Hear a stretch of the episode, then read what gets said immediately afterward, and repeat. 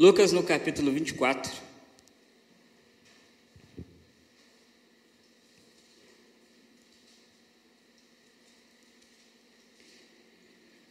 Hum. Aleluia.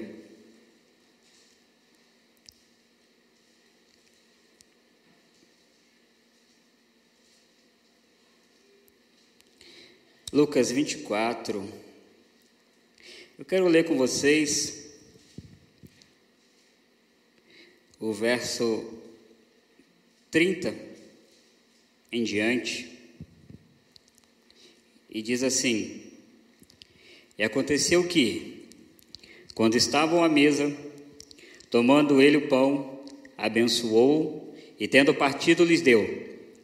Então se lhes abriram os olhos e o reconheceram, mas ele desapareceu da presença deles.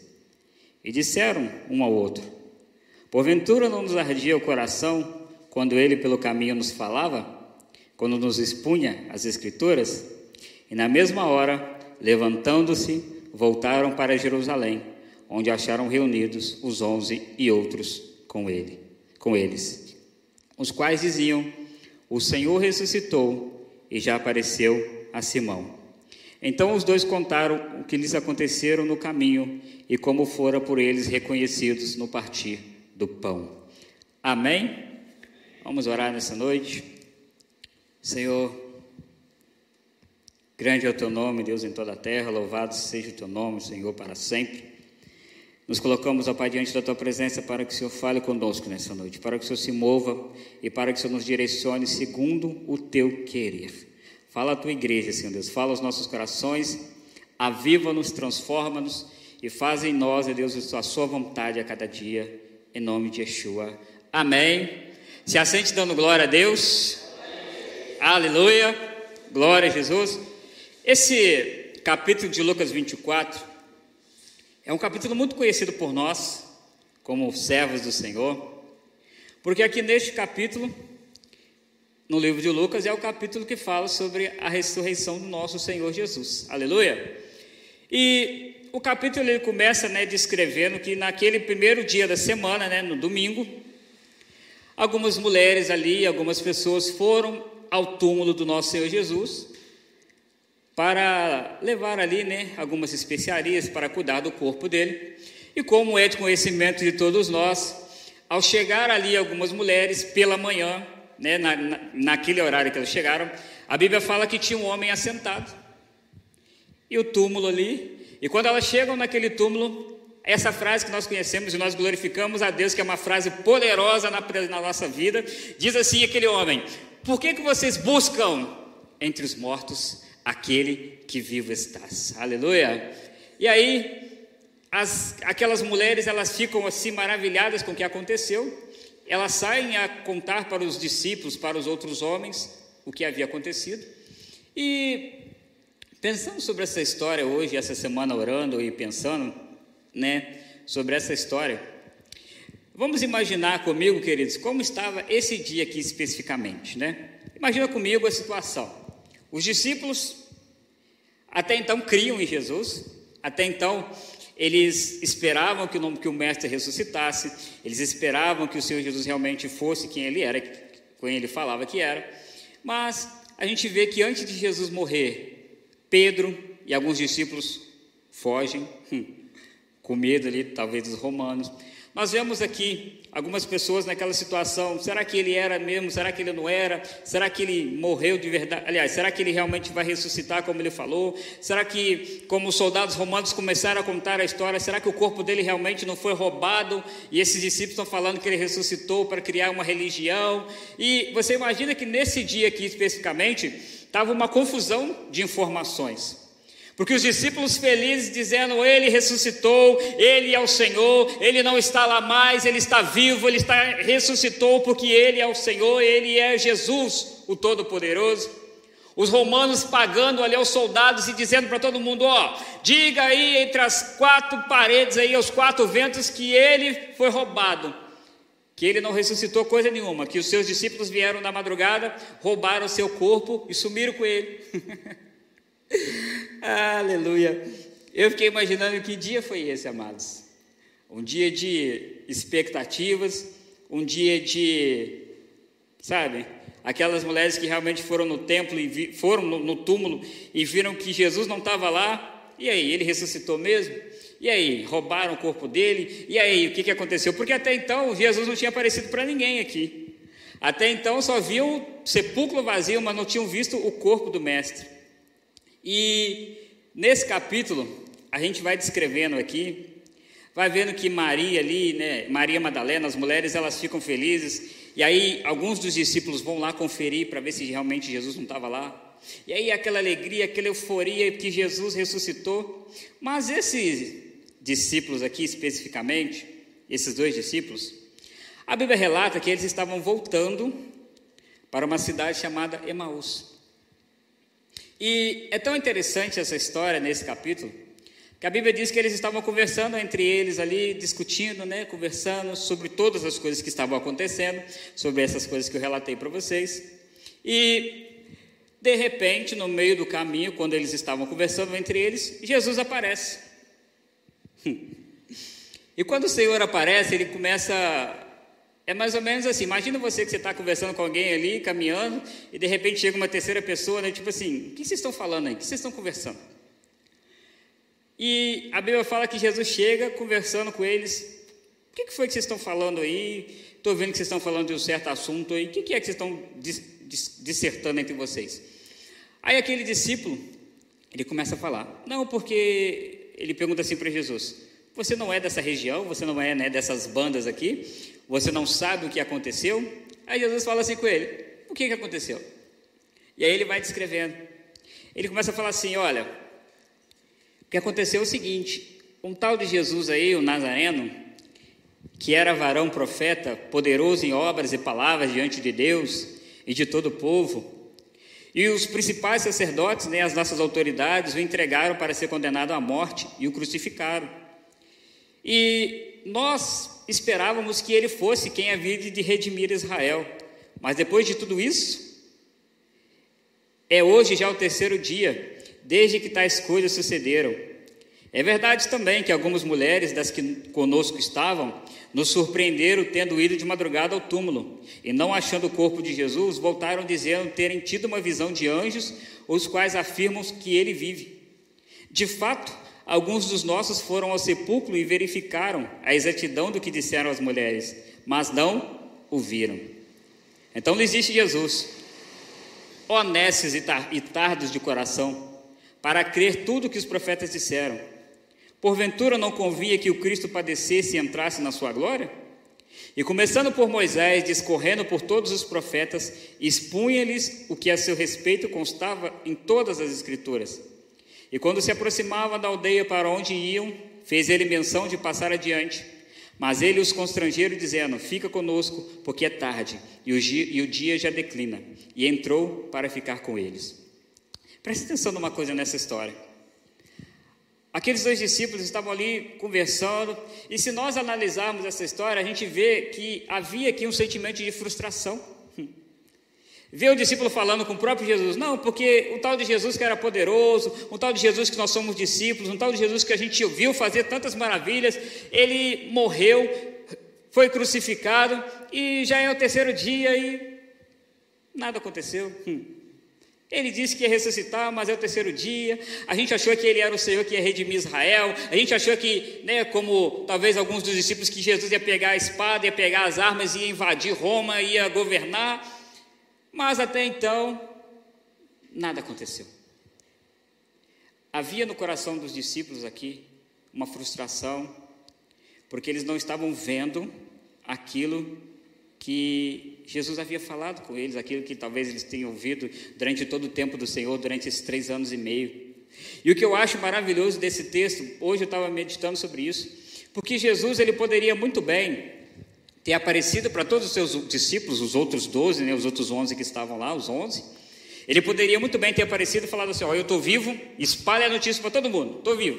Não, ele, no meio do caminho, daqueles dois discípulos conversando, ele aparece, vai conversando com eles, não se revela quem é. A Bíblia fala que os discípulos não conseguiam saber quem ele era, até quando, eles entram, quando ele entra na casa deles. E os discípulos vão conversando com ele. Mas o ponto que eu achei importante, olha só, Jesus ele fala com eles assim: aqui, não convinha que, que o Cristo, né, que Jesus padecesse todas essas coisas. E a Bíblia fala que o Senhor Jesus ele começa de Moisés, ele começa da Torá e vai vindo pelos profetas e vai descrevendo na palavra tudo aquilo que fala dele e vai mostrando, e vai mostrando, e vai mostrando, até chegar no ponto que ele falou assim, ele fez com que ia para outro lugar e, as, e, aqueles discípulos chamam ele, não, vem cá, fica conosco essa noite. E quando ele estava na casa daqueles discípulos, ele partiu o pão. Os discípulos olharam e falaram assim: é o mestre. E quando ele parte o pão, ele some. Eu falei, Jesus, pensando comigo, qual é a razão pela qual o Senhor apareceu para dois discípulos, o Senhor foi até a casa deles, o Senhor comeu ali, né, não comeu, partiu o pão, mostrou quem o Senhor era, depois o Senhor sumiu. e meditando sobre a palavra do Senhor, porque a palavra do Senhor ela tem sempre lições para as nossas vidas, amém? Você crê nisso nessa noite? A Bíblia fala, né? A Bíblia não, Yeshua então ele se manifesta ali naquele caminho e ele começa a dar àqueles dois discípulos uma aula, desde Moisés, profetas, falando quem ele era, fazendo, falando quem ele haveria de acontecer com ele, e ele começa a, a mostrar para aqueles discípulos que Deus, o nosso Deus, amados, desde Gênesis, né, capítulo 1 até Apocalipse, né, no capítulo 22, Deus, Ele é aquele que não perdeu o controle de nada. Deus ele começa a mostrar para os discípulos isso, e eu penso comigo, imaginando que o Senhor foi no meio do caminho com aqueles discípulos, mostrando para eles, gente, olha só, Jesus, né? Obviamente eu, necessitava padecer, necessitava passar por tudo isso, necessitava ser traído por, a, por aquela pessoa que estava do seu lado, por Judas, necessitava ser negado pelos seus discípulos, necessita, necessitava ser crucificado, até que a gente lê o salmo, né, que o nosso pastor fala muitas vezes aqui, que as pessoas cantam aí que Deus virou de costas para Jesus, porque Jesus, Deus não aguentava ver aquilo. Nosso pastor sempre fala conosco o salmo que explica isso. E a Jesus ele vai falando, ele vai falando, ó, Jesus precisava disso, e aqueles discípulos, eles vão escutando. Mas o ponto chave dessa palavra é que os discípulos depois que Jesus some, eles falam assim: Por acaso o seu coração, o nosso coração não ardia quando ele falava conosco sobre a palavra? Por acaso o nosso coração não ardia quando nós estávamos escutando ele dissertando sobre a palavra?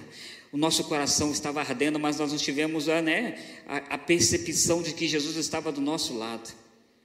E nós, como seres humanos amados, nós temos um problema muito grande, sabe qual é?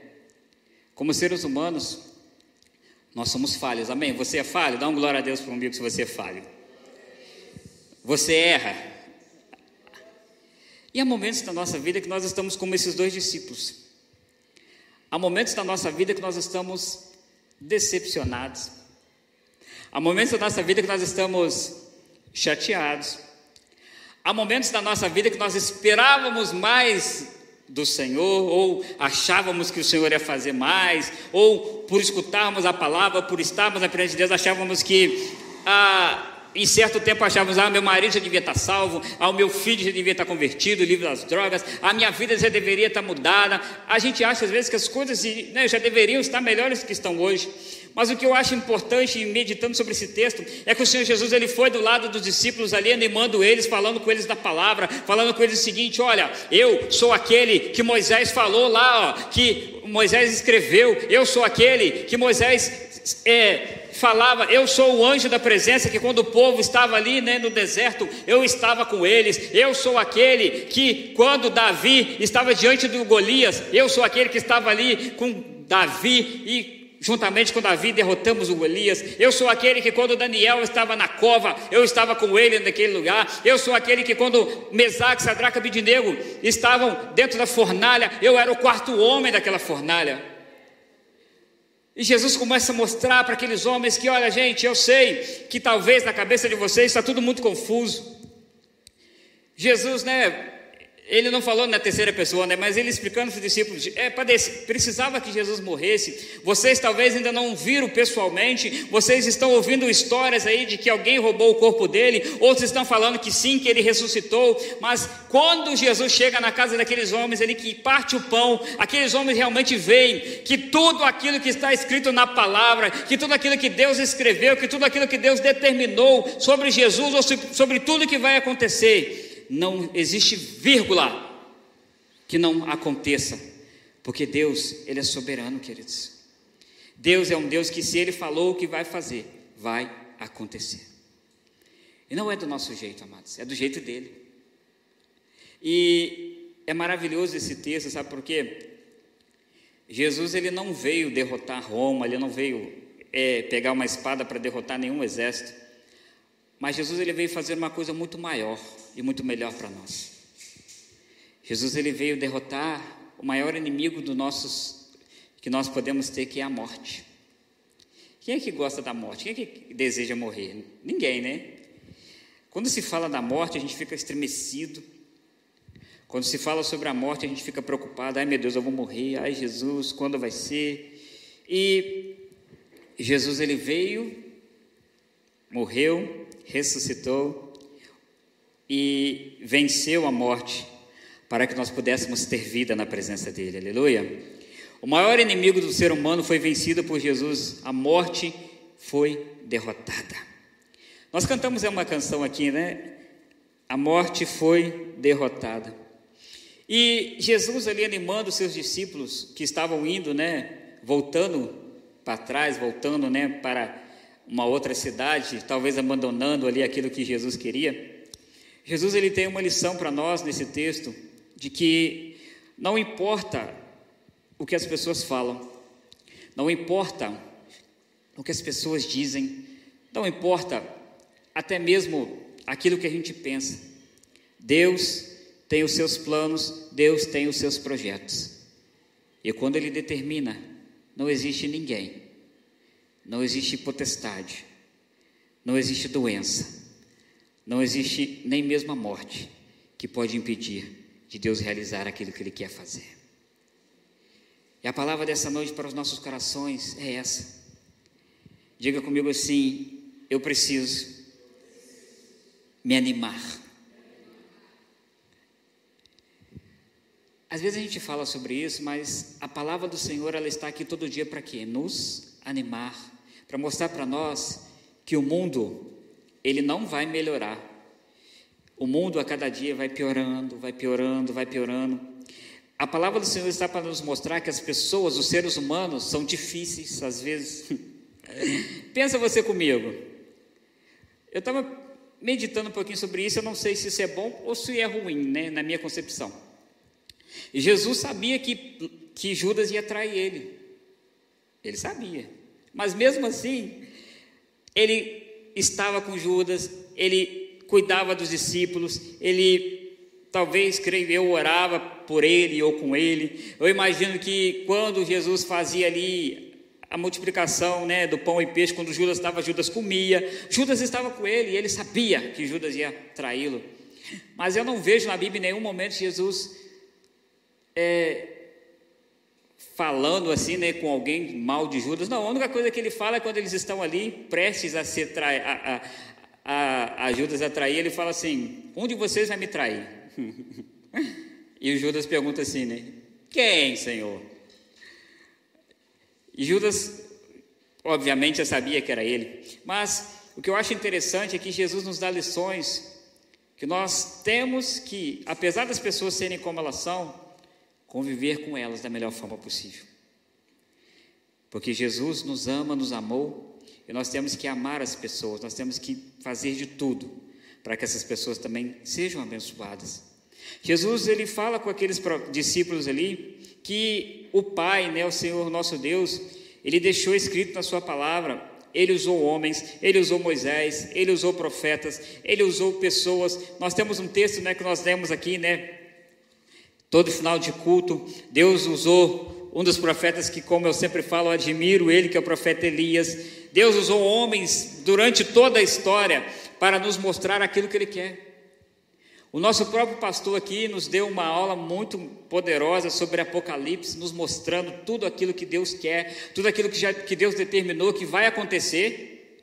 E segundo as aulas que nós tivemos de Apocalipse, algumas coisas já aconteceram, amém?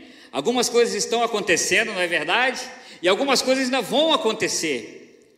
Deus é tão soberano que a Bíblia fala que Ele é o mesmo ontem, hoje e sempre. Ele sabe de todas as coisas. Deus não perdeu o controle de nada, aleluia. Você pode dar glória a Deus comigo nessa noite por causa disso? Diga comigo assim: Deus não perdeu o controle da minha vida.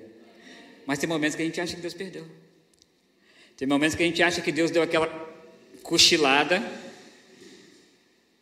e que a nossa vida virou de perna pro ar. Tem vez que a gente olha assim e fala: Jesus, por que isso? Será que o Senhor não está vendo?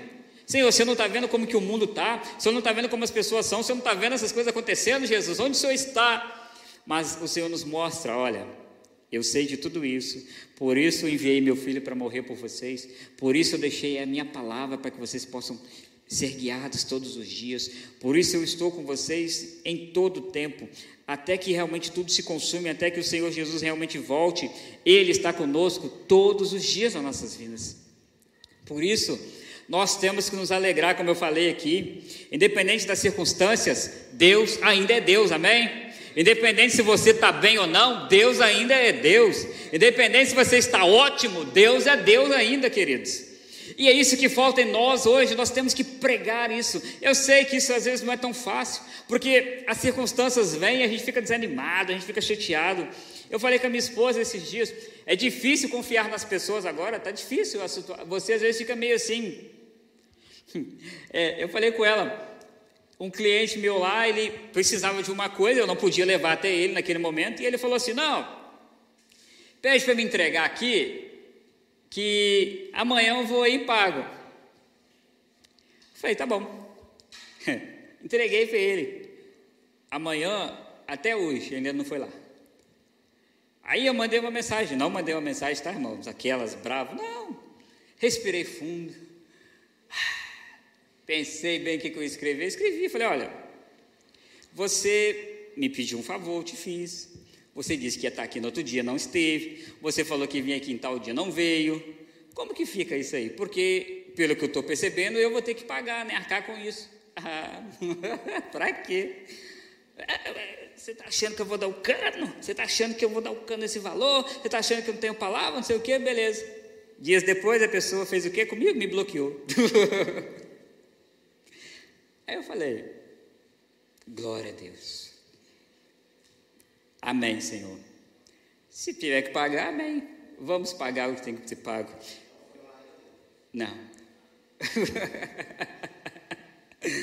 Aí você olha assim e fala: Jesus amado, você quer ajudar, você quer ser uma pessoa boa e. Né? Amém. Mas eu falei com a minha esposa: que ser cristão é a cada dia. Não sei, né? Vai ver que isso é um teste, né? Porque a vontade humana é de pegar o telefone, ligar e você já sabe o que falar, aquelas coisas, né? Mas como nós somos servos do Senhor, a minha vontade foi, eu só orei e falei, Senhor, tem misericórdia dessa vida. Porque se ela faz isso comigo, ela deve estar fazendo com outras pessoas também. Ajuda ela aí para que ela né, seja abençoada. Orei e falei, amém, Senhor. Mas Outras pessoas também, às vezes, nas nossas vidas, no nosso dia a dia, elas tentam nos desanimar. Elas tentam dizer para nós assim: ser cristão é chato, ser cristão é isso, você é pastor, você é crente, você não faz isso, você não faz aquilo, você só tem uma esposa, nossa, você é tão careta, nossa, você não vai a tal lugar, nossa, você não faz aquilo. Mas sabe, eu aprendi uma coisa, eu vou fazer 40 anos de idade para a glória do Senhor ano que vem, aleluia. 4.0 está chegando, ei, glória a Deus, hein? Eu vou fazer um festão de 40 anos. Aleluia! Amados, eu nunca precisei usar drogas na minha vida. Eu não sei o que é isso. Eu nunca precisei beber para ser feliz. Eu nunca precisei me prostituir fazendo nada. Sabe por quê? Porque o dia que eu entendi que Jesus é tudo aquilo que eu preciso, nele eu sou feliz. Nele eu tenho uma família abençoada. Nele, quando às vezes as coisas estão difíceis, eu corro para Ele, eu choro com Ele, eu grito com Ele, falo, Jesus me ajuda. E como eu tenho falado aqui, neste ano 2022, tem sido um ano de shalom. Ó. O Senhor tem trago assim na minha vida, e acho que às vezes por isso que o diabo está querendo me perturbar, né? Mas o Senhor tem trago shalom e bênçãos na minha vida, que eu olho e falo assim: Senhor, eu não mereço. Mas como aqueles discípulos de Emaús, muitas vezes a gente fica pensando: será que Deus realmente vai mudar a minha vida? Será que Deus realmente vai mudar a história da Eliahu? Será que Deus realmente é conosco? Queridos, nós temos que aprender uma coisa: se Deus está nas nossas vidas, tudo é possível nas nossas vidas, queridos. Se Deus é conosco, como diz o Salmo, quem será contra nós? Será que Satanás é. é, é, é, é o pastor falou que é verdade. Outro dia, é ilusório essa coisa do, do, do mundo hoje, de que existe o diabo, né, de um lado do ringue, e Yeshua do outro lado, disputando, né? Deus é soberano em todo o tempo. Satanás tentou tomar o lugar de Yeshua. Deus simplesmente o expulsou. Satanás tentou, né, como dizem aí, pegar a chave do, da vida, né, do bem e do mal, ali, pegar a chave do domínio de todas as coisas. E Yeshua veio, morreu na cruz, e agora lhe foi dado todo o domínio, todo o poder sobre os céus e sobre a terra. Você acredita, eu, você tem confiança e convicção de quem o seu Deus é? Muitas das vezes a gente não tem essa convicção de quem Jesus é. E aí vem a situação, vem a perturbação, vem o diabo, vem as pessoas, vem a luta, e a gente faz o que, Adriana? Hum. Aí você pega as pessoas lá fora dessas religiões aí que não são verdadeiras, e você olha para a vida das pessoas e fala: Jesus, não é possível. são totalmente diferentes, as pessoas se dedicam, as pessoas estão ali. Mas olha, da mesma forma que Jesus estava no caminho de Emaús animando aqueles discípulos, Nessa noite o Senhor Yeshua, Ele está aqui conosco também. Ele não está falando conosco audivelmente, mas Ele fala conosco todas as vezes através disso aqui. Ó. Isso aqui é o que dá vida para o crente. Por que, que as pessoas querem anular isso aqui? Porque isso aqui é que dá vida. Ó, nós cremos, nós estudamos, nós lemos, e a Bíblia fala: a fé vem pelo ouvir, ouvir da, ouvir da, ouvir da música ouvir do TikTok, a fé vem pelo YouTube, vem por ouvir o que? A palavra de quem? Por isso que nós temos que buscar e ler o que é a palavra de Deus. É por isso que essa igreja aqui a gente bate, a gente estuda, a gente tem é, vídeo lá no YouTube, a gente tem a pastora Daniela que pega no pé das mulheres, a gente tem o pastor que fica aqui na nossa cola, vamos ler, vamos estudar, vamos buscar, vamos crer, vamos ir no culto, vamos adorar, vamos lá, irmão. Por quê? Porque é isso que te dá fé para você vencer as batalhas da sua vida. As pessoas às vezes não entendem isso, ah, vocês são muito chatos, vocês são muito implicantes, você não deixa a gente viver a nossa vida, você fica enchendo a paciência, tem que ler Bíblia, tem que ler a Torá, aí tem que estudar, tem que aprender. Eu não quero isso. É, se você não quer, você vai ser apenas mais um crente como muitos são, um crente derrotado. Porque a única coisa que nos dá força e fé para vencer Satanás é a palavra do Senhor. A Bíblia relata que não sou só eu, ou sou só eu. Quem é que nasceu de novo? Então significa que existe um velho homem, não existe? E todo dia esse velho homem ele quer fazer o quê? Ele quer voltar. E como que eu faço para esse velho homem manter-se longe de mim? É me enchendo de quê? Do Espírito Santo. É me enchendo do quê? Da palavra. É me enchendo de quê? De louvores. É me enchendo de quê? De oração. E quanto mais eu faço isso, mais eu vou me santificando, mais eu vou buscando ao Senhor. E o velho homem vai ficando cada vez mais longe de mim. Mas toda vez que eu não quero ler, eu não quero estudar, eu não quero fazer nada de Deus, cada dia mais o velho homem faz o quê? Ele se achega, se aproxima. E quando eu percebo, eu sou aquela mesma burrinha que eu era antes. Eu não quero ler, não quero estudar, não quero orar, fico frio na fé. Nosso pastor falou aqui no sábado sobre a frieza espiritual que anda nas igrejas. E realmente não é só aqui não. Eu conheço muitos pastores, eu conheço muitas pessoas, muitas igrejas. E realmente há relatos de que as pessoas realmente estão abandonando a fé. Estão deixando Jesus de lado. Mas Jesus nos mostra uma coisa através do caminho ali com os dois discípulos de Amaús, que é o seguinte: olha, eu vim para cumprir os propósitos do meu Pai, eu estou indo, mas eu vou voltar, e eu vou reinar para todo sempre. E não existe nada nem ninguém que pode impedir isso de acontecer. Porque Deus, Ele não é como um juiz do mundo, né? Um juiz humano. Embora os juízes humanos, quando eles decretam a causa, ela tem que acontecer. Mas Deus, Ele é o juiz dos juízes. Ele já decretou. E quando Ele chama Pedro em algum momento, o Senhor Jesus, Ele fala assim: Pedro, sobre você, né? Sobre esta pedra, né? Que é o nome de Pedro, edificarei a minha igreja. E sobre ela, as portas do inferno não prevalecerão.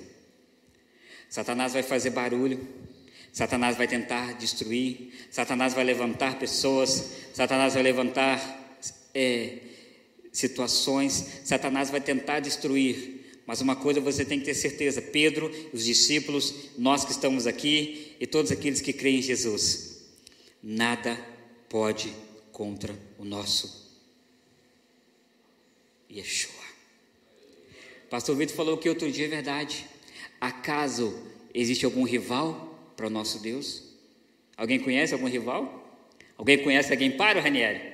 Eu vou me apresentar e falar, eu posso contra Deus. Vai? Deixa eu te lembrar quem Deus é. Um Deus que simplesmente pelo poder da palavra, ele olhou para a terra e falou assim: Terra, haja luz. Terra, haja firmamento. Que as águas só cheguem até aqui. E que daqui para frente, né, tenham areias, que é as praias que nós amamos ir. Aleluia. Firmamento seja completo por estrelas. Animais, enxamei a terra.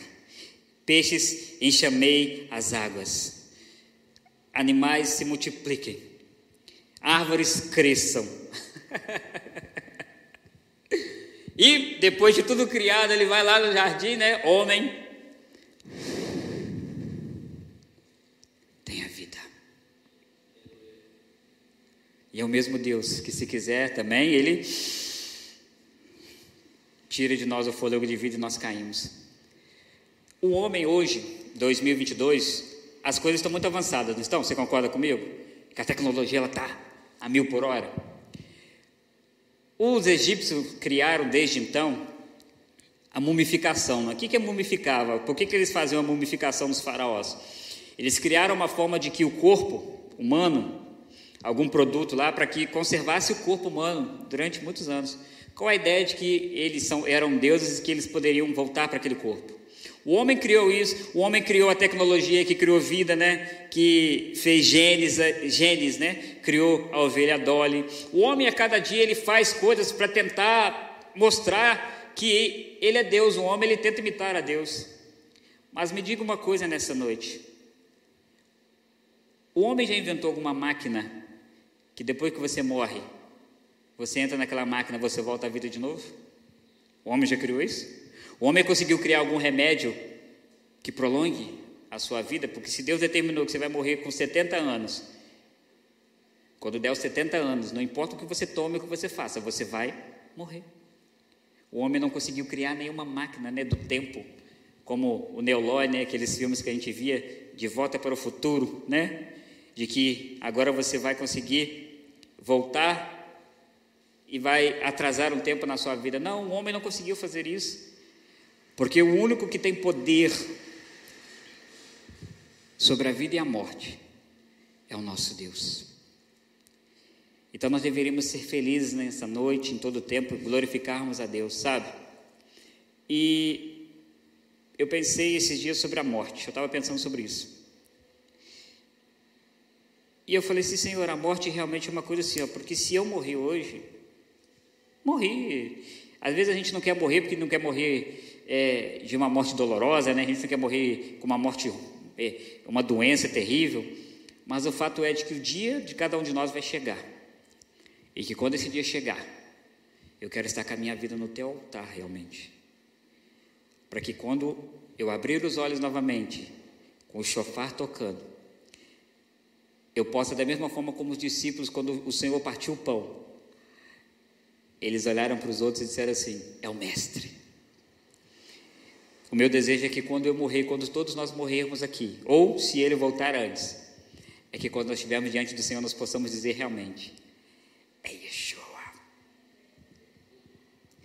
É o Mestre. É Ele. E sabe como nós vamos saber disso? Vivendo e procurando viver, conhecer a cada dia quem Ele é. E como que a gente faz isso? Bíblia. Pastor, tudo de vocês. Sabe como é a palavra na minha igreja? Eu falei, não. Assim, ó. pregador chega. Pregadora chega. Irmãos, boa noite. Vamos ver o que Deus quer falar conosco nessa noite. Oh, Deus quer falar conosco sobre Daniel na cova. eu falei com ele assim, falei, não, você está de brincadeira comigo que é assim? Ele falou, não, estou não. É assim. Ele falou assim comigo, os pastores lá não leem Bíblia, não estudam, não conhecem nada. Lá os pastores fazem o que vocês detestam na sua igreja e falam contra. Pregam texto sem contexto pregam textos e falam o que dá na cabeça. Aí eu olhei assim e falei: Amém. Glória a Deus, porque nós temos na nossa igreja o nosso pastor que fica ali, ó, na nossa, né, com a gente. Vamos lá, ensina a coisa direito, pregue a palavra. E olha, essa igreja aqui em Juiz de Fora, tá? Não se assuste, não. Aqui em Juiz de Fora. e nessa mesma igreja ele falou comigo esse outro dia que a esposa do pastor chegou para quem ia pregar e falou assim: Aqui, você vai pregar sobre o que hoje? Vou pregar sobre tal coisa. Não, não prega não. Fala sobre isso e isso assim hoje, porque o meu filho está precisando ouvir sobre isso. Eu falei: É, Jesus, amém. Glória a Deus. O Senhor é bom, né? Acontecem essas coisas muito loucas por aí, amados. Mas aqui, nós estamos aqui para pregar aquilo que Deus deseja, amém? aquilo que a palavra manda. Por isso, anime-se no Senhor. Independente de como está a sua situação, como nós cantamos aqui, o Senhor está conosco no caminho. Ele nunca nos deixou e nunca vai nos deixar. Por isso, glorifica o Senhor, amém? Glorifica Ele porque Ele está aqui conosco, aleluia. Dá um sorriso aí, amados. O Senhor é com você. Cadê o sorriso? Cadê o sorriso? Com, com, né, eu não estou com grade porque eu não tenho o, o, aparelho, mas o sorriso Colgate, né? Assim, ó, cadê? Diga-se comigo, Jesus está comigo, independente do que aconteça. Amém? Aleluia. Aplauda o Senhor nessa noite, agradeça a minha oportunidade. Aleluia. Glória a Deus.